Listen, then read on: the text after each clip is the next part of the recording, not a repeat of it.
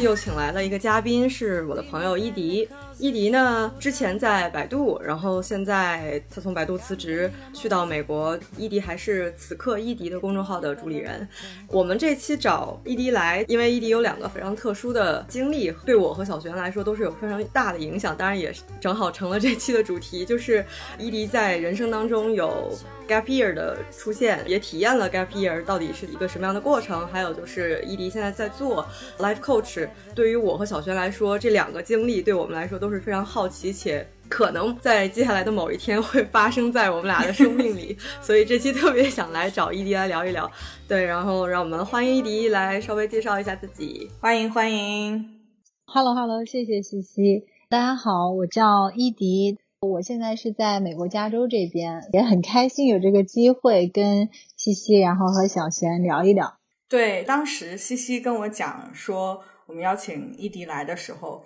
我就去看伊迪自己的公众号呀等等，看到我就我就觉得说哦，间隔年好棒，然后又看到说 life coach 啊，好有趣，我就很兴奋对这两个话题，所以就觉得说这是一个很好的机会，因为。比如说，首先我们说间隔年这个事儿，这是一个特别符合我和西西能做出来的事儿的，就是特别像是我和西西会做的一件事儿。但是截至目前，我们俩都还没有尝试过。包括 life coach，其实也是我自己一直非常感兴趣的一个职业方向，并且其实我自己也有在计划未来的。某一个时间，我可能会尝试这样的一种职业发展路径，所以今天也很高兴能够请到伊迪来分享一下你的这个经历。我觉得我们可以先从倒转这个时针，回到一年前你做这个决定想要开启间隔年的那个时候来看的话，你当时的想法是怎么样的？就是是什么样的原因或者契机让你想要开启这个间隔年？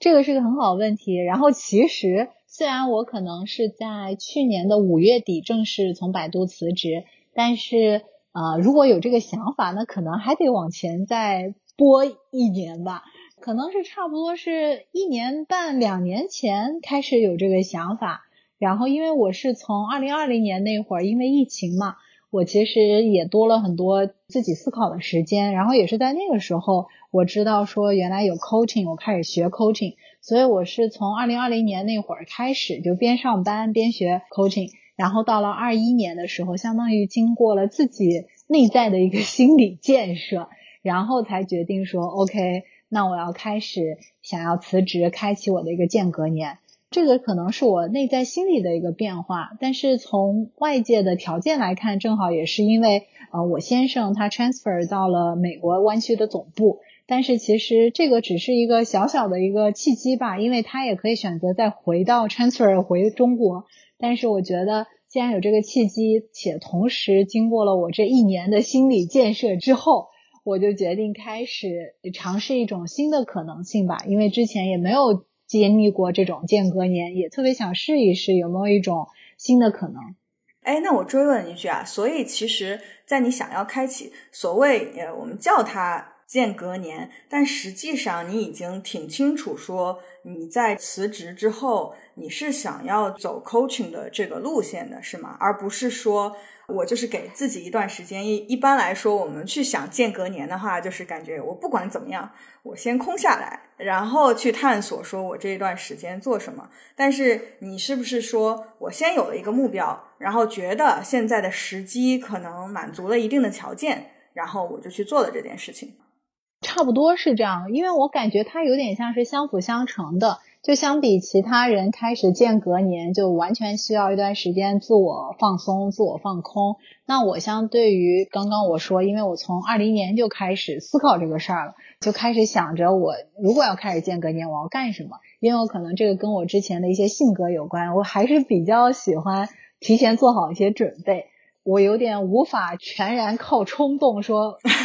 就是直接进入到这种完全的未知当中，所以我是决定要开始间隔年的时候，我应该大概知道几个方向。我可能说，OK，一是我要做 coaching，二是我要继续，因为我要来硅谷这边嘛，我要在这边办一个硅谷这边的线下的一个商业向善的一个创业营，可能有这么一两个方向。同时，因为我刚刚之前也说我有在写公众号。可能会同时写写公众号，这是我大概的一个方向。当然，本来 coaching 啊，或者说我做那个线下的活动或者写公众号，它相对来讲不是那种需要特别长，一天八个小时或十个小时的工作时长，所以它相当于是让我有了一个主线，大概能占据我一天什么两三个小时、三四个小时的时间，然后我剩余可能还有很多时间去做一些自由探索，相对于来讲稍微有一个。有一个锚点在那儿吧，让我不至于完全是在风中随意飘摇的感觉。哎，我其实看到公众号里面写了一部分，我感兴趣，想问一下，因为你写到说，因为你一直，因为刚刚你也提到你是一个喜欢做规划的人，所以在第一次做出这种 gap year 间隔年的尝试的时候，其实是有点用你的话形容叫脱离外界的评价体系的一个自由的探索。这里面你有写到是说你会觉得这个风险很高，让你特别不舒服。我其实比较想要了解的是，这种让你感觉到不舒服的是来自于什么呢？是你对于这个事情它没有一个完整的规划的不舒服，还是因为你做的这些事儿依然是刚刚你说只有一个锚点，然后其他这个呃 这些在风中飘扬的感觉，还是有外界的因素？对我感觉这个问题也特别有意思，因为我最让我来自不舒服的点，可能是来自自我价值的一个怀疑吧。像我之前就毕业之后就来了百度做产品经理，或者说可能跟从小的经历的国内这种教育有关，就感觉你个人的价值可能是跟你的这个学校也好，或者说公司也好，工作也好是绑定的。那当我真的开始间隔年自由职业，特别是比如说我做 life coach。大部分人也没有听过。那我觉得最大的一个不确定感是来自于说，那我的自我价值如何去证明？包括别人会怎么看待我？就当我没有了一个所谓的一个大公司、大平台来让人证明你是一个厉害的人或者有价值的人的时候，那你如何去真的去证明自己的价值？所以这个是第一点，就关于呃身份认同，或者说关于别人怎么看待我这件事情。对，因为这个还是挺明显，特别是比如说我来到硅谷这边，身边的朋友都是在各大科技大厂，Google 啊、Amazon 啊什么的。那当别人问起你干啥的时候，自己内在可能会有一点不习惯，就从一个响亮的名字中跟他脱离开来。这个是第一点。第二点，其实像西西刚刚有说到的，我觉得有点像是自己还是不确定，因为像你在大公司工作的话，你其实是知道一个固定的上升路径。那你自己做 coaching 也好，或者说你想开创一条新的路也好，它相对于是非常的个人定制化的。我也不知道它最终会把我带向哪儿，这个会有一些不确定性。但是我觉得这个不确定性反而会让我有一些兴奋，可能我是白羊座，比较喜欢新鲜事物哈。所以关于第二点的话，虽然会有一些担心，到底哎能不能找到客户呀，然后能不能自给自足啊？但是这里相当于是兴奋跟这个担心，呃，共存的，甚至有时候兴奋还更多了一点。这也是我非常好奇的一个问题，因为其实你做出这个我要开启间隔年的这个决定，我觉得其实还是一个相对算比较大的一个。人生决策，它相当于是一个整个状态的一个拐点。当然，刚才你也提了一些契机、原因等等，可能想再深入的问一下。像你刚刚说，可能你有大概一年的时间在给自己做心理建设，或者说让自己做好准备，有一定的规划。那你刚刚提到的其中这一点，我觉得可能是其中一个啊，就是说你需要让自己去。让自己的内心自洽，就是说，所谓的这个价值的评价体系，我如何证明自己的价值这一点，你能不能够分享一下？你最终是如何说服自己，觉得这是一个自己能够接受的一个状态，以及你还有没有其他的一些类似像这种层面的困扰，在你这个做准备的过程当中？对我感觉，我在这个过程中。除了这个困扰之外，另外一个很大的困扰其实是来自于父母。就父母会觉得你在大公司一个稳定的工作辞职，然后去到美国，你又要重新开始。特别是我父母又觉得女性应该稍微要独立一点。那我去到美国没有工作，那万一我先生对我不好，他们 在中国也帮不到我，可能就会害怕我受委屈。所以我觉得一开始父母这一关也是一个比较现实性的一关吧，就是如何能说服他们，让他们对你放心。然后我觉得在这个过程中，我如何去克服的，就父母这一关的话，其实我觉得更多像是跟他们坐下来好好说，然后沟通是最必要的。但是我觉得比较难的，很多时候是自己这一关，就特别是我刚刚说的这种内在价值的一个评价。因为我感觉它有点像是它在你脑海里形成了二十多年的一个时间，它一直这种如影随形。一下子你想要改变这个评价体系，它其实是需要时间的。所以这个其实我觉得跟我自己学 coaching 有关，因为我学 coaching 一方面在学习这个技能嘛，另外一方面在这个过程中，我们有很多同学之间的互相 coaching 的过程。也会自我 coaching、自我提问，所以在这个过程中，我觉得也是一个很好的帮我自己内心价值体系的一个重构的一个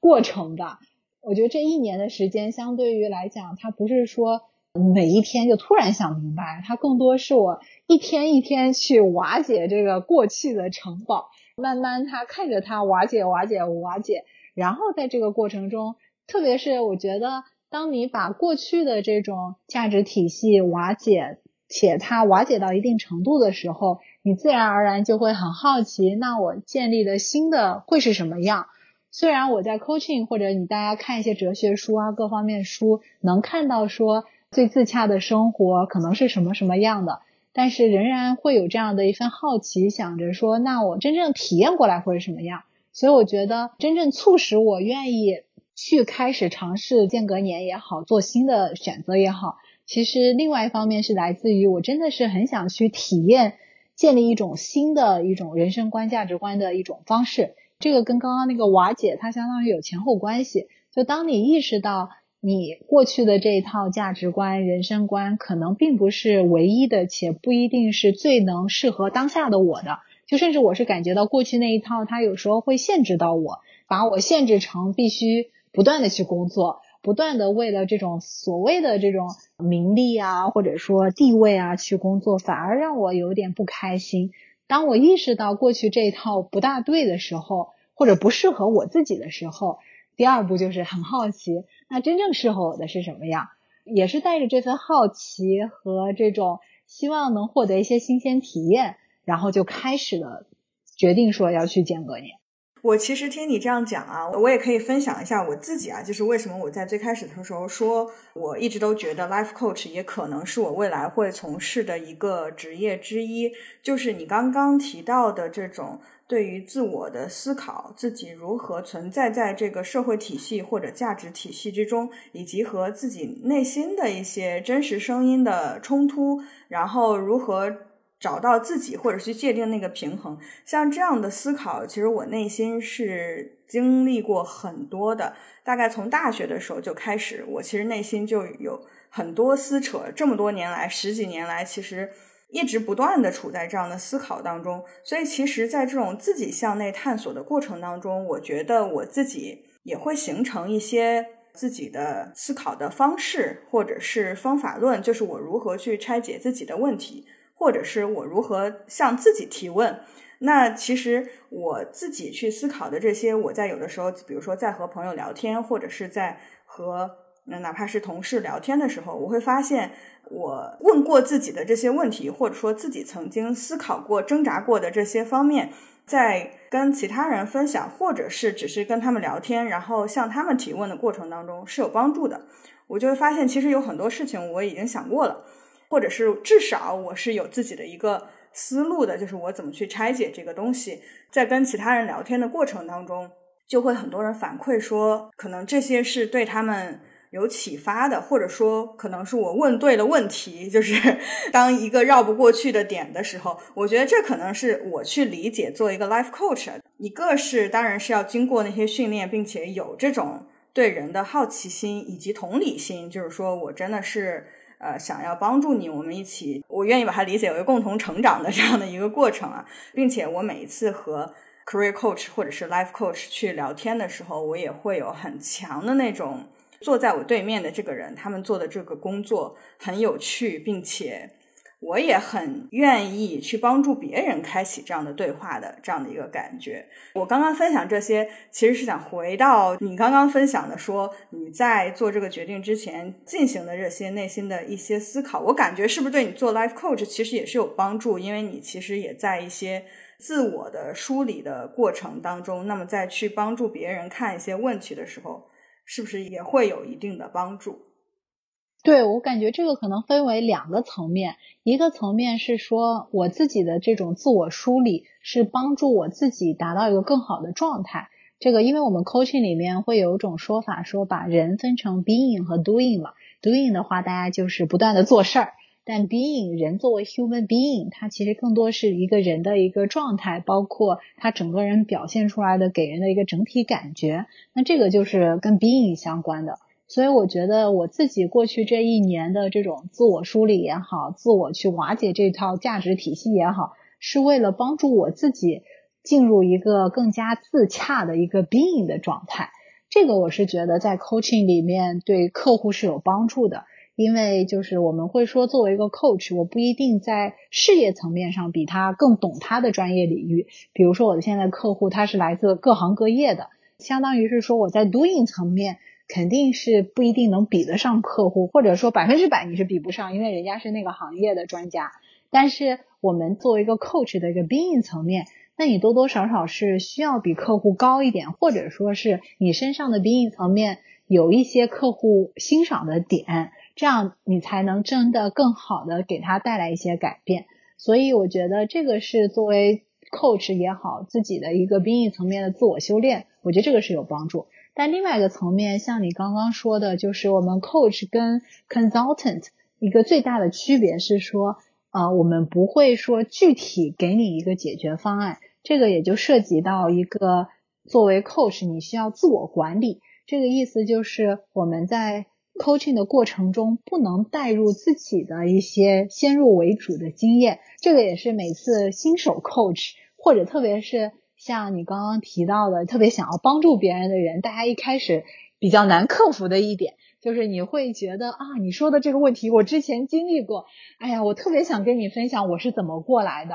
但是我们会说，其实我们的分享肯定是有帮助，但是我们会说，每个人是特别独一无二的，即使是同样的相同的背景，那每个人由于性格各方面、成长环境、工作背景的不同，那多多少少肯定是不同的。当你直接把你的东西说出来的时候，反而限制了他去找到最适合他的路。所以在 coaching 的对话里面，作为 coach，我不会告诉你应该怎么做，甚至不会给任何的建议，甚至是我们提的问题也不应该是有这种引导性的，把你引导到某一个回答。那在这个过程中，我们更需要真的是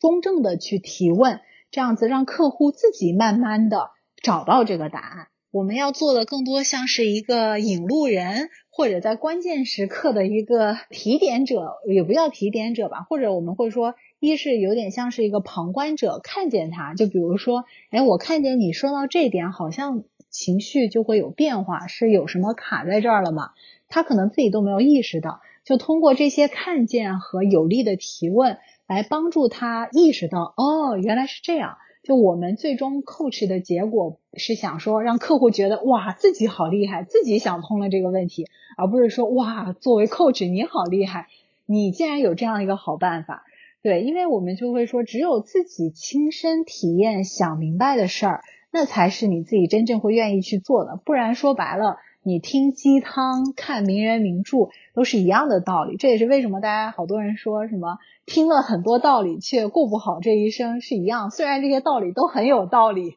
但就是不是你自己体悟过来的，你可能就不会愿意真的去尝试。包括我们在 coaching 过程中，也是帮助客户在这个过程中帮他找到自信，找到说哦，原来我是有能力去解决的，而不是说我一定要依赖其他人的建议。这个也是我们在过程中帮助他不断去建立这个自信，包括在这个过程中，他慢慢的觉得，哦，我的人生是我自己这么慢慢的想明白的，然后我又有行动去改变，然后让他变成了不一样，他慢慢就获得一个人生的主动权，这个主人的感觉。这个是我刚刚对你说的两点回应吧，一点是本身这个过程对 being 层面是有帮助的。但第二点也要特别 忌讳的是，要在这个过程中遇到有相同经历的人，不能直接的输出你的观点，你反而要在这个时候做好自我管理。哎，我觉得刚刚你这个分享对我也很有启发。我只是想 check 一下我的理解是不是对的，就是我感觉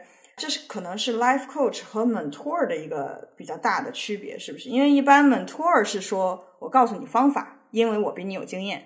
包括其实。我自己仅有的经验也只是 mentor 这个角度，比如说我在学校里，在公司里，其实我都是做 mentor 的。但是可能 life coach 是另就完全不同的方法论在支撑这些对话。是的，是的，你这个总结特别好。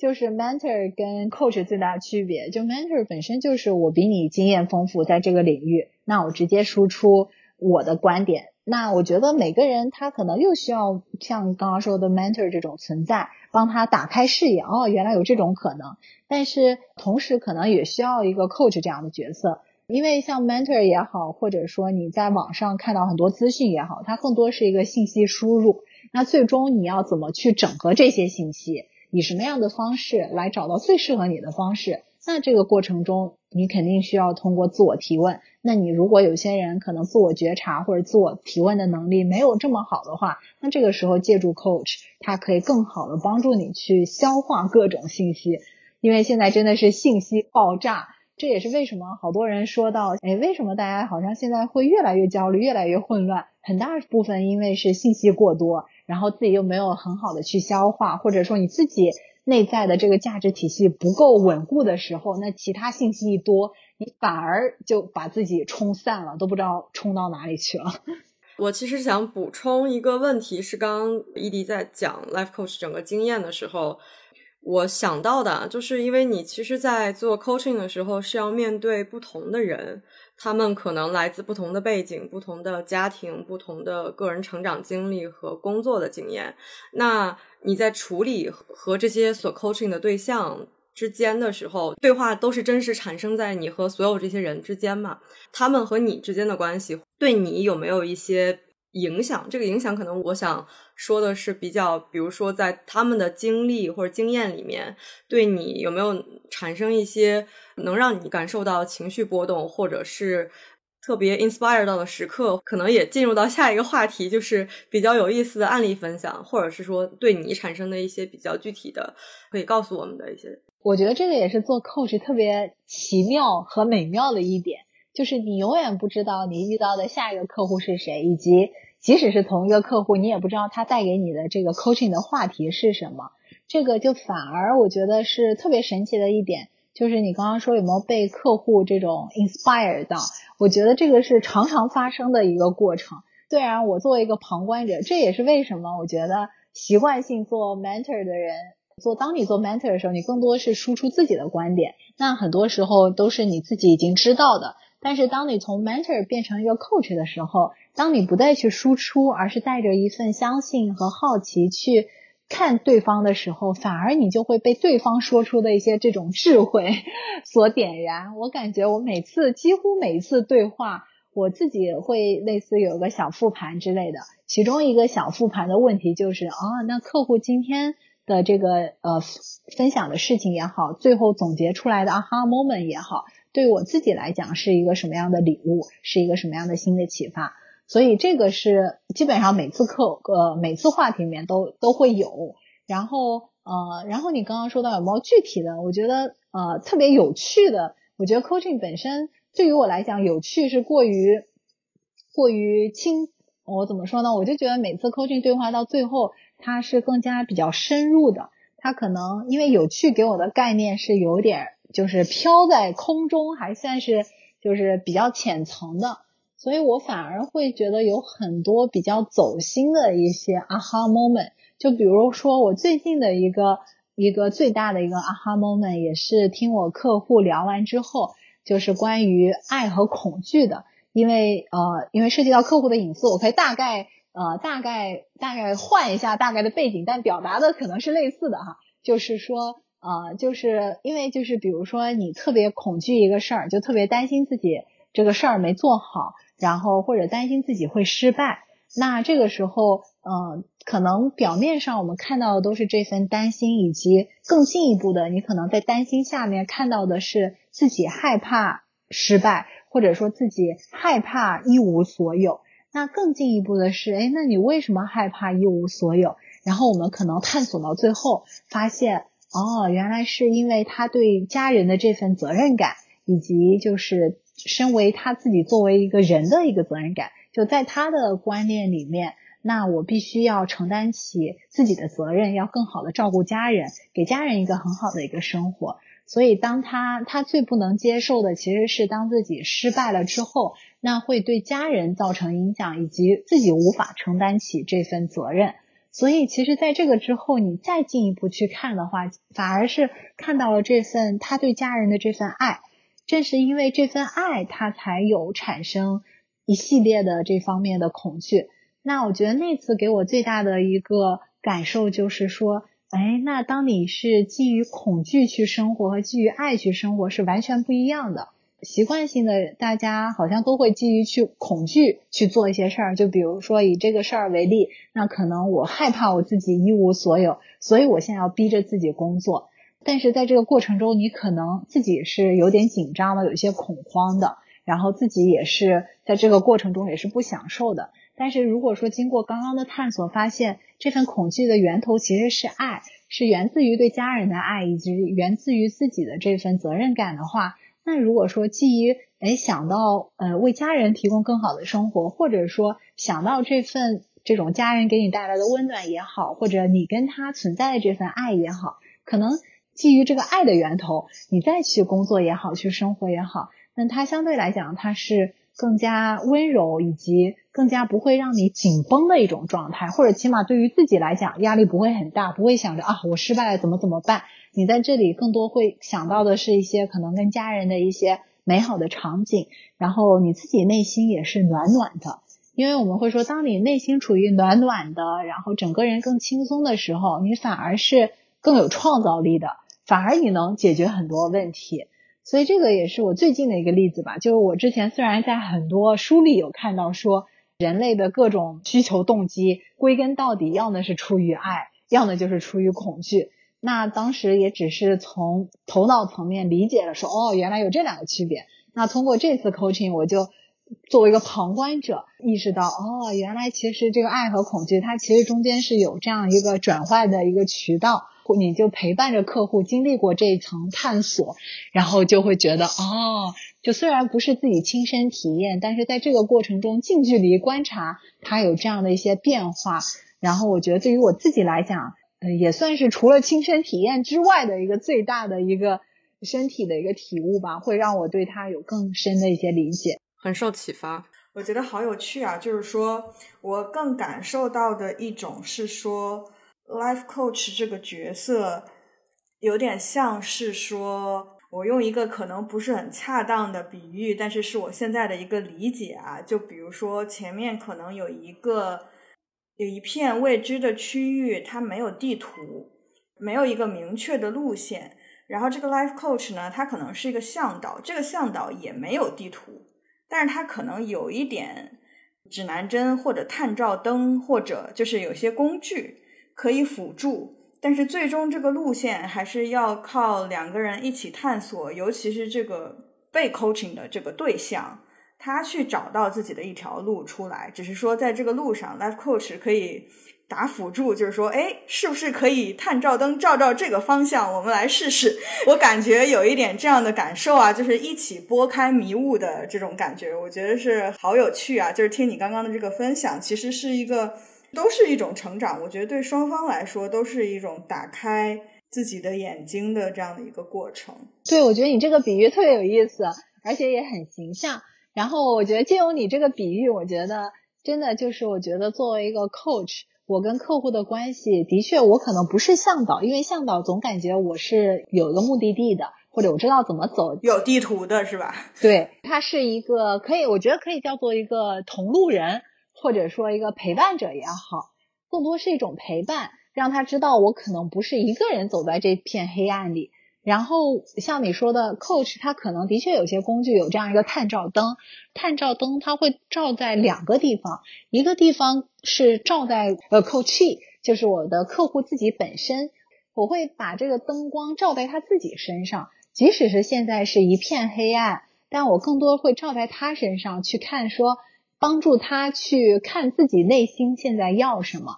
因为很多时候我们会说，其实每个人内心都是本具自足，就是你内心其实，在你内心最深处的智慧当中，你是知道怎么走的，只是被很多刚刚我说的世俗的一些枷锁也好，或者别人应该告诉你怎么样，反而被这些扰乱了。所以，我们第一个探照灯是更多的是帮助他探照他自己内心。去不断的去追问他，那你到底内心真正是怎么想的？这个是探照灯的其中一个方向，而且大部分的方向是往这个客户本身照的。另外一个方向，你刚刚也说到往四周照，有没有可能一些新的可能？这个其实也是为了更好的服务于刚刚第一点，就是因为很多时候，当客户好像陷入到一种这种像是自我纠结当中的时候，这个时候你不断的再给他。往那个纠结那团内心的那团纠结里照，仍然是很晕的，就是看向一团麻线球，它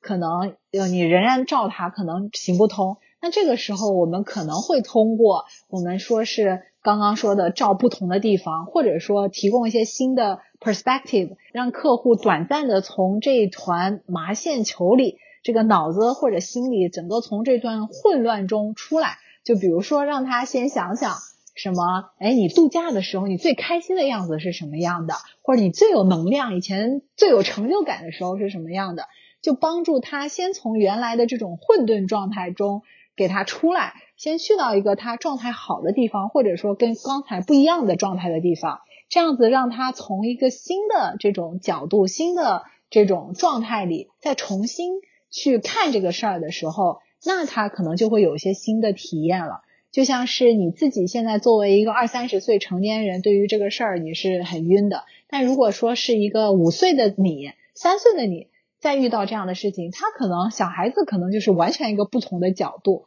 那所以，我这个探照灯，当我往四周照的时候，更多是想帮助客户，有时候帮他转换一下视角，让他先短暂的从原来的这种状态中出来，这样从而帮助他更好的。来到他自己最真实的状态，然后更好的引起觉察。然后像你说的，那本质上不管是照外面也好，还是照我客户本身也好，都是帮助他更好的就是走出他自己这条路。黑暗中走出什么样的路，那肯定是要他自己去选择。那也只有他自己经历过这种自我探索。这也是为什么我说 coach 他更多他只是一个陪伴者。刚刚的这个，不管是照向他，还是照向四周，换不同的角度，他都是这个当事人去想明白这个事儿，去经历过这个事儿，他来做最后的决定，而不是我帮他做，让他觉得是一个被服从的一个角度。补充问一个问题啊，就是在做 coaching 的过程当中，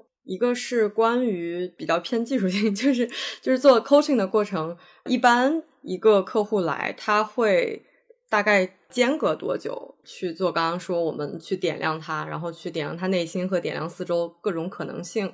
通常是一个什么样的节奏，或者就是一个什么样的从开始进入到他自己也感受到在被 coaching 的过程，到一个非常好的 flow 和作为 coach 来说，就是接触的过程以及熟知的过程，以及最后可以进行自我袒露和。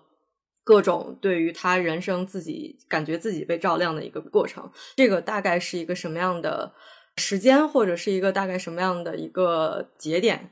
就是这个，我说实话，就是我现在 coach，因为从去年下半年到现在快一年大半年的一个时间，我就会发现，首先可能每个人他的具体的频率会有些不一样。这个就取决于，首先这个客户他本身对自我觉察的一个自我觉察能力，以及特别重要的一点就是他的行动力。因为我们 coaching 会说，除了我们这一个小时的对话，我们会带走一些对自己的一些新的 aha moment，对自己有些新的了解之外，我们最终也都会基于你的话题和 aha moment，我们会总结出一个行动项。因为我们会发现，我们会觉得说，真正的改变不是发生在我们这一个小时，我们这一个小时只是抛砖引玉。你真正的变化是发生在你真的实际行动当中，你才能感受到自己用一种新的方式去行动、去思考，你才能真正的感受到蜕变。所以这就是为什么，就是我刚刚说行动力很重要，因为有些客户他本身自制力、行动力比较强的话。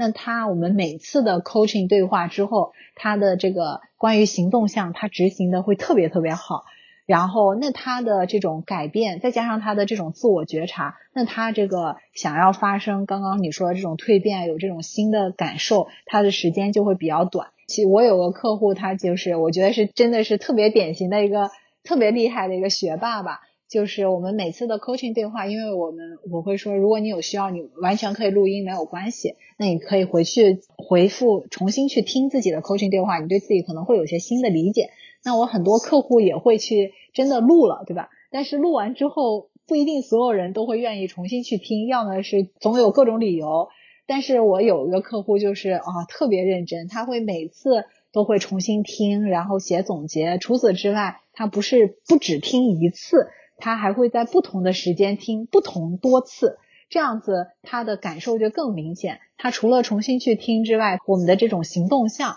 他也会做的特别认真，然后做的过程中有很多新的思考、新的复盘，所以他可能两三次之后就会有一种哇，就是真的能体验到不同。对，但是我有一些客户，我觉得像这种就是呃学霸级的客户，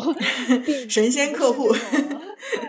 对，我觉得这种这么自律又有觉察的客户，呃，其实并不常见。我觉得大部分大家都还是普通人，仍然虽然有了一些行动项，仍然会有一些懒惰，可能有些拖延，或者只做了一些些。所以我觉得大部分的一些客户，他可能都差不多，因为我们的频率会根据每个人的话题状态会不一样。可能一开始两三次我们会是一周一次或者两周一次，然后但起码我们会说就是两周一次，因为特别是一开始你没接触过这方面的人，那你需要有一个频率来固定，让你有一个时间和空间去开始进行这种自我觉察。所以我们一开始新手客户我们会说，我们前一两次可以先一周一次，后续的话看看你的状态，我们可以变成两周一次之类的。如果说再几次之后，他的各种觉察，我会根据他自己的情况嘛，因为我们每次 coaching 对话前，就是一个小时，大概前五到十分钟，会问问他过去这一两周过得怎么样，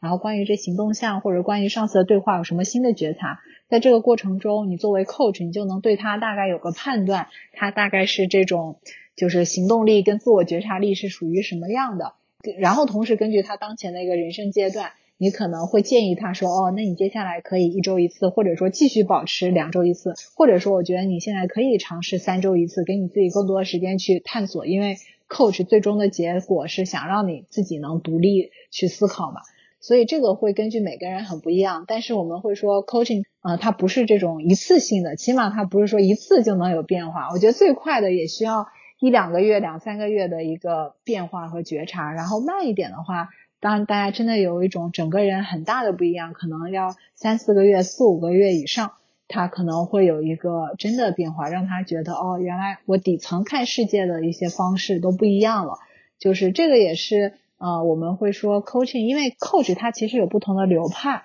包括每个人的风格也不一样。就有些 coach 他是更加走脑，就更偏 doing 层面，他可能可以帮助客户快速的解决当下一个。具体的问题，但是我个人是包括我学习的这个流派，更多是在意一个人整个 being 层面的变化。就相反，那可能不同的客户，那如果说有些客户属于特别走脑、特别急功近利、特别想要速度的，那他可能就会前一两次没啥效果，他就会有一些挫败，或者会觉得我不合适他或者怎么样。当然，也有可能在这个阶段，我的确不适合他，因为我们会说。这也是为什么 coach 就是客户跟 coach 之间最好要有一次这样的一个体验的对话，让你知道大家彼此是否合适。因为本身这种对话的东西就很强调两个人的这种化学反应是不是一致的，这个跟谈恋爱一样，交朋友一样。所以说就是要在合适的时间段，你呃合适的 coach，那你的发生蜕变的这个时间我觉得总而言之，起码一两个月是要至少的。那有些客户本身除了他刚刚说的这种自我觉察力和行动力以外，另外一点也取决于他 coach 的话题是到底有多根深蒂固。就有些人可能，比如说跟父母的这种关系都持续了二三十年了，那他可能是特别牢固，不是一下子能解决的。即使是同样的行动力跟自我觉察力，我有些客户他，比如说在关于自我跟职业探索这方面，他可能就能一两个月之后就能想明白了。但跟比如说这种根深蒂固的这种关系，它可能就需要三四个月，所以真的就很不一样。延伸一下刚才这个点，就是说到和比如说原生家庭和自我和职业这几个方面，你会同时引导他在 coach 的过程当中，同时去引导他去想这几个方面综合的问题吗？比较复杂结合在一起的问题吗？还是是说一般来说，通常都是我可能是因为我自我成长，我觉得可能需要一个 coach 来带领我。然后在慢慢的过程当中，发现了一些 OK，我可能某种程度上也影响了我的职业上面的一些变化，或者是说他可能也对我的职场的一些经验，我的行为其实也带来一些影响。所以这几个方面是都可以在你们的对话当中一直产生的是吗？对，是这样子的，就是它分两个层面，一个层面是说每次 coaching 对话一个小时，我们会有不同的话题。然后这个话题可能是来自于一个具体的问题，就比如说我职业规划，或者说我跟爸妈吵了一架，跟伴侣吵了一架，或者说怎么样，这个是由一个具体的话题，可能每次的话题会不一样。然后同时有些话题它可能是有连续性的，因为我们每次如果决定体验完之后决定正式进入到我们这种。coaching 的一个长期的关系的话，我们大概会有个自我探索问卷给到客户，其中有一个问题就是，那我们在接下来这三个月的时间，你想先主要关注哪一到两个目标？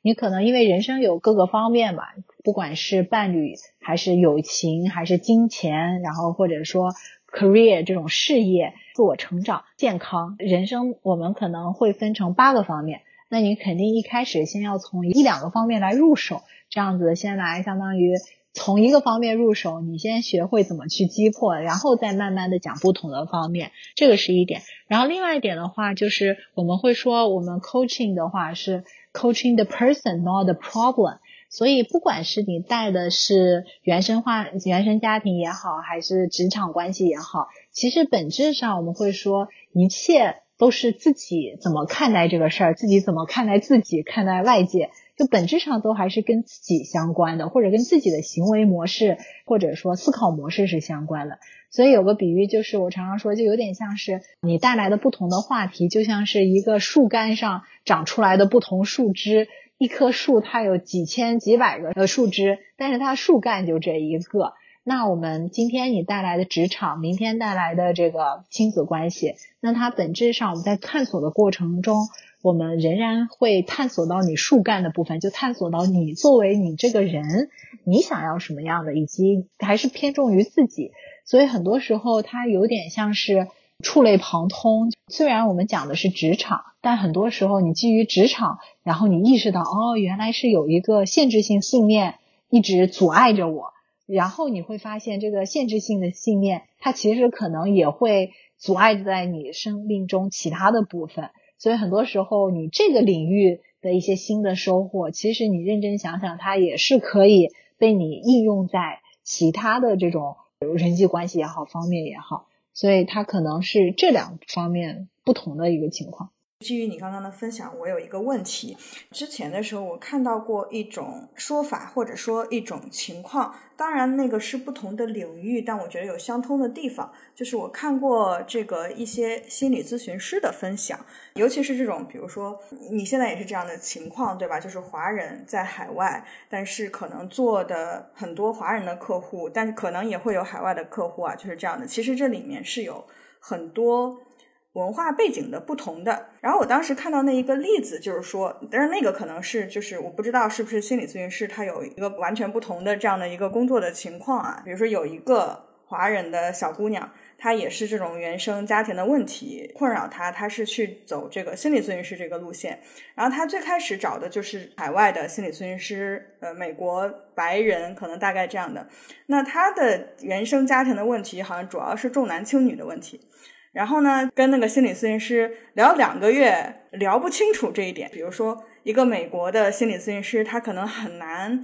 有那么多的信息就能够了解到说他处在一个什么样的情况，然后后来那个小姑娘就换了一个华人的心理咨询师。这个故事就是那个华人的心理咨询师讲的，就是说那个小姑娘来了，我一看她的名字是类似一个像什么招娣这样的名字，然后大概讲一下她的家庭情况，这个心理咨询师马上就。理解了他在一个什么样的处境中，他和他的家庭可能会有什么样的问题。我举这样的一个例子啊，是我之前看过的一个心理咨询的一个案例。我不知道在 life coach 这个领域是否有类似这样的情况，就是当呃跟一些文化背景或者是完全不同的人生经历相关的时候，你的体验会有不同吗？或者说这个 coach 的顺利的程度会有不同吗？对，我觉得这个也是特别好问题。我觉得这个首先关于你刚刚说的是心理咨询，因为这个心理咨询跟 life coach 一个非常大的一个不同，就是心理咨询它很多时候是通过过去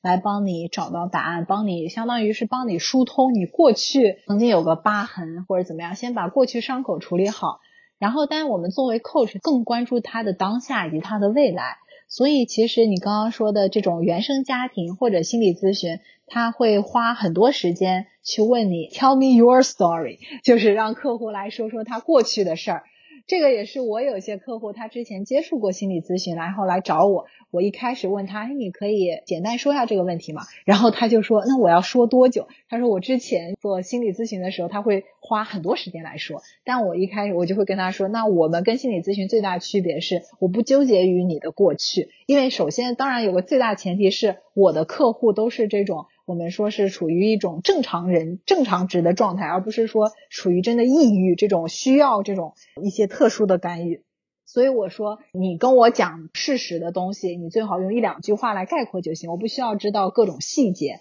我更关注的是，你只要有个大概的背景。我更关注的是，哎，那你当下对这个事儿怎么看？可能以及你未来你会想要达到一个什么样的状态？更关注这方面。所以在这个过程中，我觉得你刚刚说那个例子在心理咨询会更加的明显，因为作为一个心理咨询师，他更多需要先了解你过去的信息，而且我觉得心理咨询它有分不同的流派。我知道的有些心理咨询师，他更多偏这种诊断性，或者更多他有时候会带有一些听你过去的事情，类似下诊断，或者说是需要给出一些反馈的一些瞬间。所以这个时候，他对于理解你的背景。找到这个关键点戳破还是非常重要的。一个心理咨询师无法理解客户的话，那他可能一直找不到过去的根源。对，然后这个是一方面，可能心理咨询会更加强调这种背景的一种理解吧，因为它就是建立在过去的这个事儿来工作的。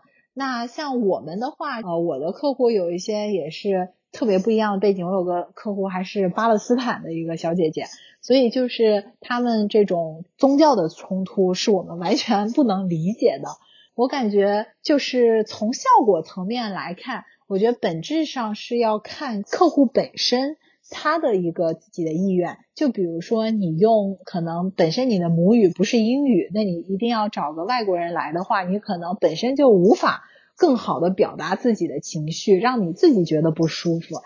那我觉得你肯定效果没有特别好。然后，如果说本身没有语言的这种障碍的前提下的话，我目前来看，不同的文化背景，虽然只能说，我觉得这个可能就看 coach 他本身的一个功力的一个情况，内功或者自己的一个能力吧。因为我们会说，像我刚刚说，我们 coaching 很重要的一点就是要做好这种自我管理。我本身就不应该带有我对于你过去的一些理解或者一些同情去问问题，我真的应该就带有我对你当下的这个观察，特别好奇的去发问，特别好奇的去看到你的一些东西去问，所以更多关注在你的当下。那在这方面的话，它可能相对来讲就不会太受过去所影响。当然，可能同样的文化背景，就可能我觉得这有点像是心理作用吧。就你本身比如说你作为一个客户，你觉得这个 coach 能理解你，跟你是同类人。那他其实同样说同样的话，你对一个你喜欢的人，他说出来话，你总觉得听着更舒服，对吧？所以我觉得也有一方面这方面的原因。所以这也是为什么我觉得更强调作为客户自己本身，你是这个购买服务的人，你要看看你觉得这个人理不理解你。那至于这个人本身他理不理解你，那就是他的专业层面上的事儿。那我觉得你能控制的就是你觉得跟他是否亲近，他是否理解你。如果你都觉得他不能理解你的话，你可能自然就对他有些敌意。即使他是理解你，就比如说父母即使说的话都是爱你的话，你听着你有时候也想反抗，同样的道理。对对对，没错。还有一个好奇的点，要把时间往前推，就是因为我记得。伊迪是在全部精力放在 Life Coach 之前，我印象当中，因为你刚刚其实也提到，你之前有做过那个 Entrepreneurship 的一些营，对不对？跟创新创业也有和青少年议题相关。其实是除了 Life Coach 之外，你有进行其他方面的探索。在这些探索里面，你是为什么确定了最后是 All In Life Coach 的这个方面呢？对我感觉。其他方面就相当于我二零二零年到二零二一年五月彻底辞职这一年多的时间，我那段时间其实是处于有很多探索。除了学 coach 之外，我还在国内 ABC，大家有些人可能知道，就美好社会咨询社做一个公益，然后去了解公益的情况。包括我在这边又上了一个 Watson Institute，就是一个这种社会创新创业的这种线上课程。这一年半的时间，其实同时。探索了很多新的一些方向。我现在是觉得，之所以算是 all in，或者说以 coaching 作为我的一个主要方向，相当于是一个主要赛道，是因为我感觉在这个过程中，首先我觉得 coaching 是除了我自己最感兴趣之外，我觉得它本身它是一个最底层、最通用的一个一个东西。就不管说我之后做类似创业营也好，或者做青少年的这种教育也好。Coaching 它本身，它我觉得它是一种倾听的艺术，以及我现在感觉 coaching 它除了是倾听，另外一个艺术是叫做相信的艺术，它是相信对方，因为这个也是作为 coach 你一个特别大的一个变化吧。我们习惯性的就是找问题解决问题，反正我之前训练的思维都这样。从小到大，哎呀，哪里错了，用红色把你圈出来。我觉得习惯性的就变成找出问题，我们去解决问题。这个是我过去的一些思维习惯。那肯定在跟别人的相处中，自己过去也会习惯性的看到他身上哪里做的不好。就特别希望能改进或者之类，就仍然是带着一种虽然本意应该是好的，希望他改进，希望做得更好，但慢慢的就是变成偏离成，有时候都会不相信这个人了。coaching 的过程就是我觉得除了倾听的艺术，其实是相信一个人的艺术，就是你相信真的是给对方这个人，即使我的客户本身他都觉得自己啊，我觉得我不行，我觉得我的人生好失败。你仍然是要带着对他的这份相信，他因为很多时候，首先我们会说从真正的角度来讲，那每个人内心都有这个闪闪发光的一面。那之所以有些人当下可能处于一种不自信的状态，是因为被很多挫折，我们会说叫做心魔，就是一些否定性的、限制性的声音，这些声音在脑海里声音特别大，来盖过了你内心觉得自己天赋的那一部分，所以。即使在这种状态下，我们最重要的在 coaching 的过程中是要对客户有这样的一份相信。你真的去相信他是能看到自己有天赋的一面，且真的是相信他是拥有这样的天赋。有这样的一份相信的区别就在于，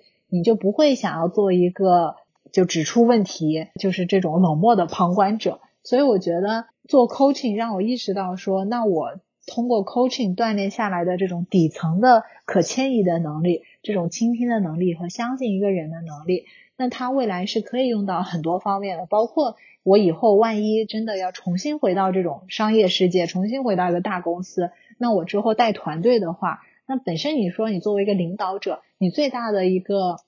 责任不就是让属下发光发热？然后大家一起把这个团队的事儿做得更成嘛。那现在好多领导者用的都是特别老旧的那一套，国内老师那一套，就是哎告诉你该怎么做。那首先领导者自己也很累，另外一方面下属他也没有这种主观能动性，那本身它就是一个双输的一个效果。那本身我觉得我们也会说，教练是父母，教练是领导者，其实都是同样的意思。就是 coaching 它未来，我觉得它可能会成为一种底层能力吧，大家都能带着这种对别人的相信。包括我觉得以后你养育孩子也是一样，避免自己重复父母那一代的对我的教育，就是哎，你这里做不好，那里做不好，很反感。应该是你去鼓励他，你去相信他，他慢慢觉得哇，我很厉害，这也行，那也行，我可以做到。这个其实是一种 coaching，我觉得所给我带来的一个很大的一个软技能吧。所以这也是回到那个西西的问题，就是我觉得 coaching 它是最底层的一种能力。那我觉得它值得我花一年甚至更久的时间去锻炼好这部分的能力。然后同时，我觉得 coaching 跟其他的职业会不一样。它不是说我一天要工作八个小时，因为我觉得作为 coach，你那一个小时是非常专注的，对于自己的一种能量损耗也好，注意力损耗也好，也是特别大的。我觉得作为 coach，可能你一天 coach 个两三个小时，就基本上已经挺多了。反正对于我自己的状态而言，就我觉得 coach 两个三个小时，我觉得我无法再 coach 更多人，因为抱着对客户的这种负责任的一个态度的话。我就可能它是有一个上限，不是能连续不间断工作八小时的这种，所以它反而给了你更多的时间。那你比如说你一天 coach 三个小时或两个小时的话，那你一天可能工作时间还有五六个小时。那你除了花一些时间做一些自我学习之外，其实你完全是可以在同时在进行一些其他的事情的。这也是为什么我后来我上个月刚在硅谷这边办了一个线下的创业营的活动。我觉得这个就是跟着我 coaching，相当于是一起推进的一个事情。特别认同你说，就是其实无论是做什么，或者是说我即使在职场里面是一个什么样的角色，我自我的 coaching 的这个能力是其实是一个比较底层的，把这个知识或者甚至是把这个认知，不是给大家要有这种，尤其是在职场里面或者领导或者父母，他们作为这种教练，我们所谓的教练的这样的角色的时候，是需要带有的一些基本的。不能讲到能力，我觉得能力可能也是要靠修炼的，可能就是基本的认知吧。我觉得它是能力，它也是一种认知。因为说实话，刚刚我觉得我刚刚说出来这些东西，是基于我过去一年的一种学习和自己的 coaching 总结出来的，或者说更加体悟到的。就因为我会有个很明显的感觉，第一开始你学 coaching，就是感觉听上去好像很简单，不就是听嘛，然后问嘛。但是我就觉得它就有点像是一门艺术。它就是不是一门具体的技巧，它就需要你真的不断的去感受，然后去体会。对于个人来讲，真的是一种需要不断的去积累、去体验，而不是说一蹴而就的一个过程。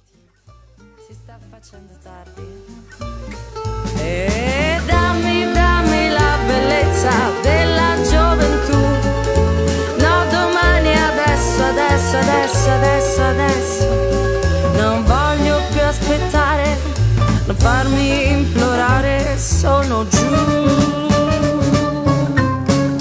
Vieni, vieni, non per la vita, solo per un momento. Dimmi, dimmi belle cose e dopo vai a fare un giro. Non essere tanto timido, quando mi sei così vicino mi sento troppo bene. Eh,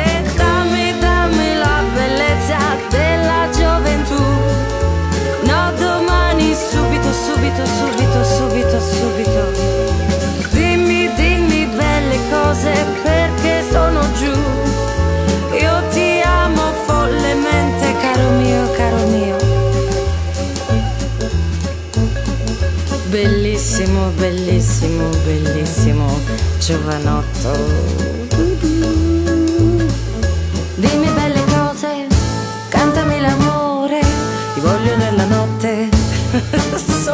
settimo cielo. Oh oh, oh, oh, oh,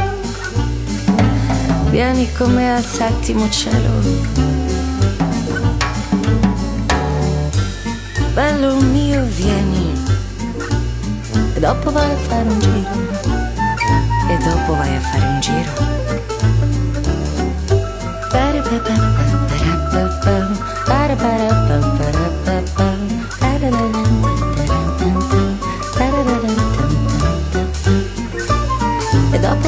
fare un giro.